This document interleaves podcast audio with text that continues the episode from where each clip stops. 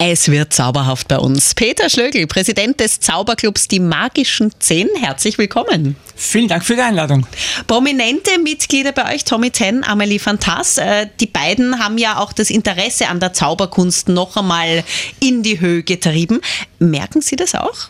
Definitiv, ja. Also man merkt deutlich, dass ähm, viel mehr Kinder und Jugendliche bereit sind, zaubern zu lernen weil das Interesse natürlich gegeben ist. Natürlich, wenn man im Fernsehen sieht, die ganzen Zaubershows, die jetzt ausgestrahlt werden rundherum, weckt natürlich das Interesse und ist auch gut für einen Zauberclub, wenn dann Kinder, Jugendliche kommen und sagen, ich möchte zaubern lernen, wie schaut das aus? Ja, können wir das denn wirklich alle lernen? Wir werden in dieser Stunde ein paar Geheimnisse lüften. Ein Spätberufener, was das Zaubern angeht, heute zu Gast nach elf, Peter Schlögl.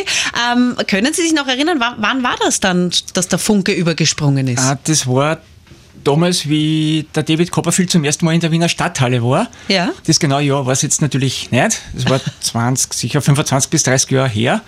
Und natürlich, Copperfield war ja damals zu meiner Zeit der Superstar überhaupt, mhm. der Zauberer. Und wie er dann nach Wien in die Stadthalle gekommen ist, war natürlich Pflicht, dass man sich den anschaut. Und da haben sie halt eben im Eingangsbereich wurden Zaubertricks verkauft, kleinere Sachen.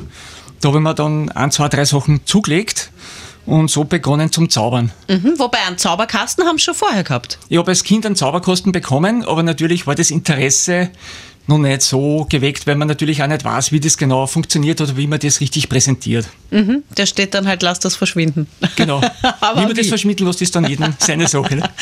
Was war dann der erste Trick, den Sie wirklich geübt haben, gelernt haben? Der erste Trick, den was ich geübt habe, das war Ganz einfach, das waren zwei Farbchips, äh, schwarz und weiß. Mhm. Und die haben sich dann verändert. Das habe ich mitgenommen, das können wir sich dann gerne mal anschauen, kann ich dann gerne herzeigen. Übers Radio sieht man es zwar schlecht. Ist ein bisschen schwierig, ja, man sieht es halt so schwer. aber ich habe es dabei. Und wer hat das dann damals zu sehen bekommen? Wer war, wer war da Ihr erstes Publikum? Also das waren hauptsächlich meine Freunde beim Fortgehen. Mhm. Und da hat dann irgendwer gemeint, Herr, Sie kennt aber vom Zauberclub von den magischen Zehn, ruft dort einmal an. Und so hat sich das Ganze dann entwickelt. Mhm. Ihr verratet ja nie, was, wie ein Trick funktioniert. Ist es Ihnen aber schon mal passiert, dass Sie gezaubert haben und irgendwer hat gesagt, ha, habe ich gesehen? Kommt natürlich vor. Ja. Also wir sind alles natürlich keine Profis, außer Tommy Ten natürlich und Amelie. Und es kann immer wieder was passieren, wo dann der Zuschauer sieht, ah, okay, das habe ich jetzt gesehen oder du hast das so gemacht. Ist einmal so. Und dann sagen Sie es aber auch ja, ich würde es vielleicht nicht zugeben, aber ich sage, okay, wenn du das gesehen hast und glaubst, dass das so funktioniert, dann wird es so sein. Ne? Ob wir das alle auch wirklich lernen könnten und was man dafür für Talente braucht fürs Zaubern. Wir plaudern gleich weiter. Einen schönen Donnerstagvormittag. Zauberkünstler Peter Schlögl heute bei uns zu Gast, Präsident der Magischen Zehn. Sehr bekannte Mitglieder, Tommy Ten und Amelie Fantas. Wir haben gerade ein bisschen geplaudert, ihr Zauberer, ihr verratet immer gar nichts, aber untereinander schon ein bisschen. Sogar Tommy und Amelie.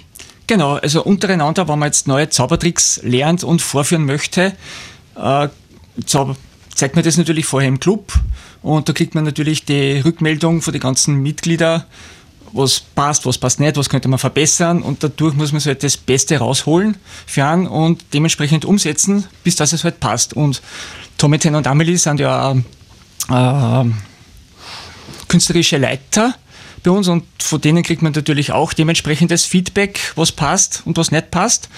Aber im Prinzip steht jeder jeden im Club zur Verfügung. Und die lassen euch auch ein bisschen hinter die Kulissen blicken. Ein bisschen. Ein bisschen, ein bisschen. Könnte eigentlich jeder von uns zaubern? Grundsätzlich kann jeder zaubern lernen. Okay, was sind die Fähigkeiten oder die Talente?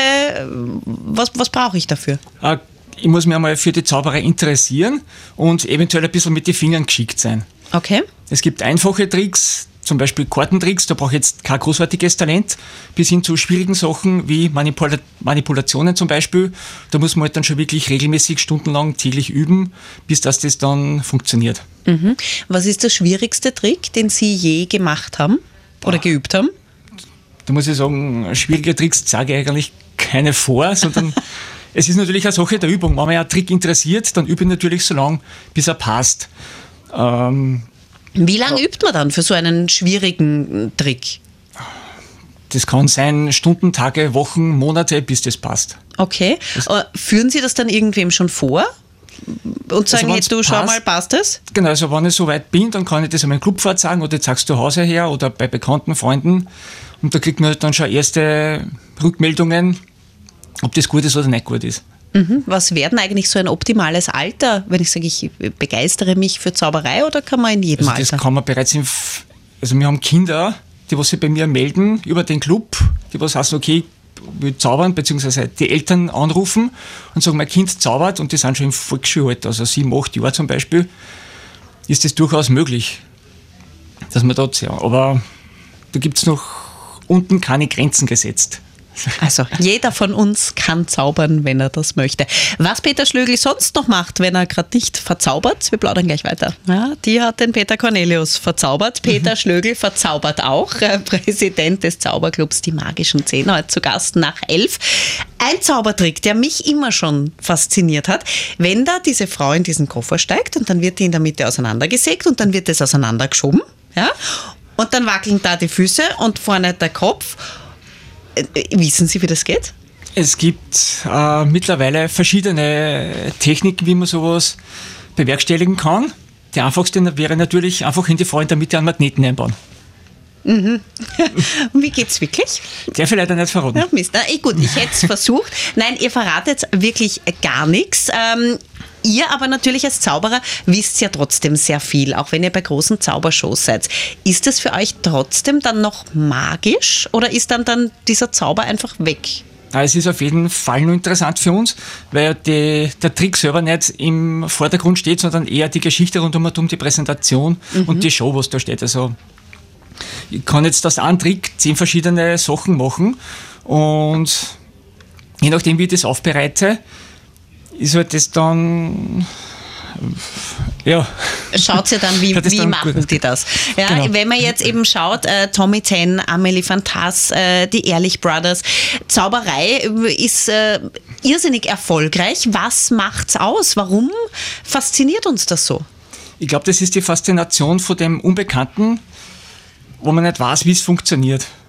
Also jeder will vielleicht gern wissen, wie funktioniert das, aber man dann doch irgendwo Kind bleiben und sich das einfach genießen und zuschauen und sich verzaubern lassen. Ähm, Sie lassen sich auch ganz gern von der Unterwasserwelt verzaubern. Tauchen, das machen Sie auch. Sie sind auch Tauchlehrer.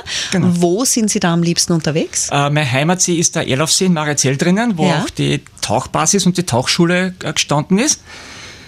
Und da habe ich eben zu tauchen begonnen 2000, im Jahr 2000 und habe mich dann bis 2019 äh, weitergebildet und 2019 dann eben den Tauchlehrer gemacht. Und äh, wo fahren Sie da am liebsten äh, herum in der Welt, um zu tauchen? Ich war bereits auf, im Roten Meer, dann war ich schon in Kenia und Traumziele gibt es natürlich auch, wie zum Beispiel das Great Barrier Reef oder Malediven, Seychellen, Karibik. Also weltweit kann man super schön tauchen gehen. Braucht man einen Zaubertrick, dass man Geld herzaubert? Das war natürlich super. Zaubern kann er, unser heutiger Gast, Peter Schlögl. In der Küche nicht ganz so, stimmt's? Das ist richtig, genau. Ich bin eher der Antikoch und lass mich bekochen. Ja, sehr gut. Äh, Man muss nur wissen, wie. Genau. Wie man zum Essen kommt. Sie sind äh, ein Fan von Hausmannskost.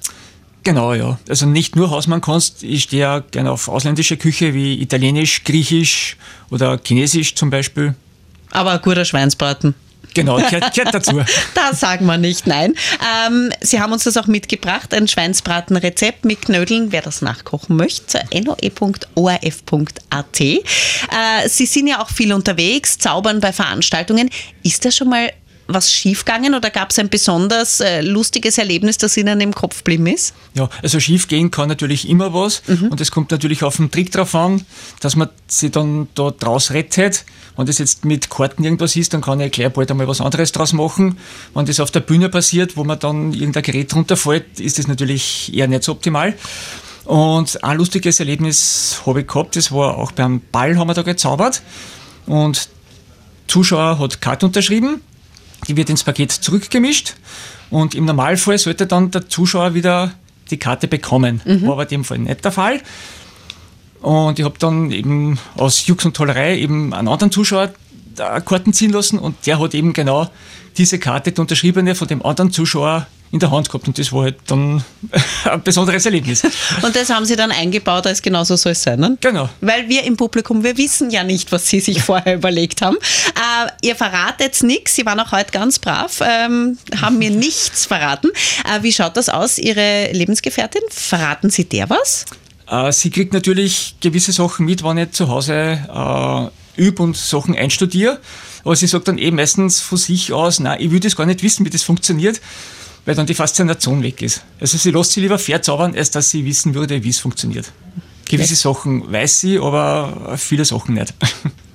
Lässt sich lieber verzaubern. Peter Schlögel, Zauberkünstler, herzlichen Dank fürs Vorbeikommen heute. Danke für die Einladung.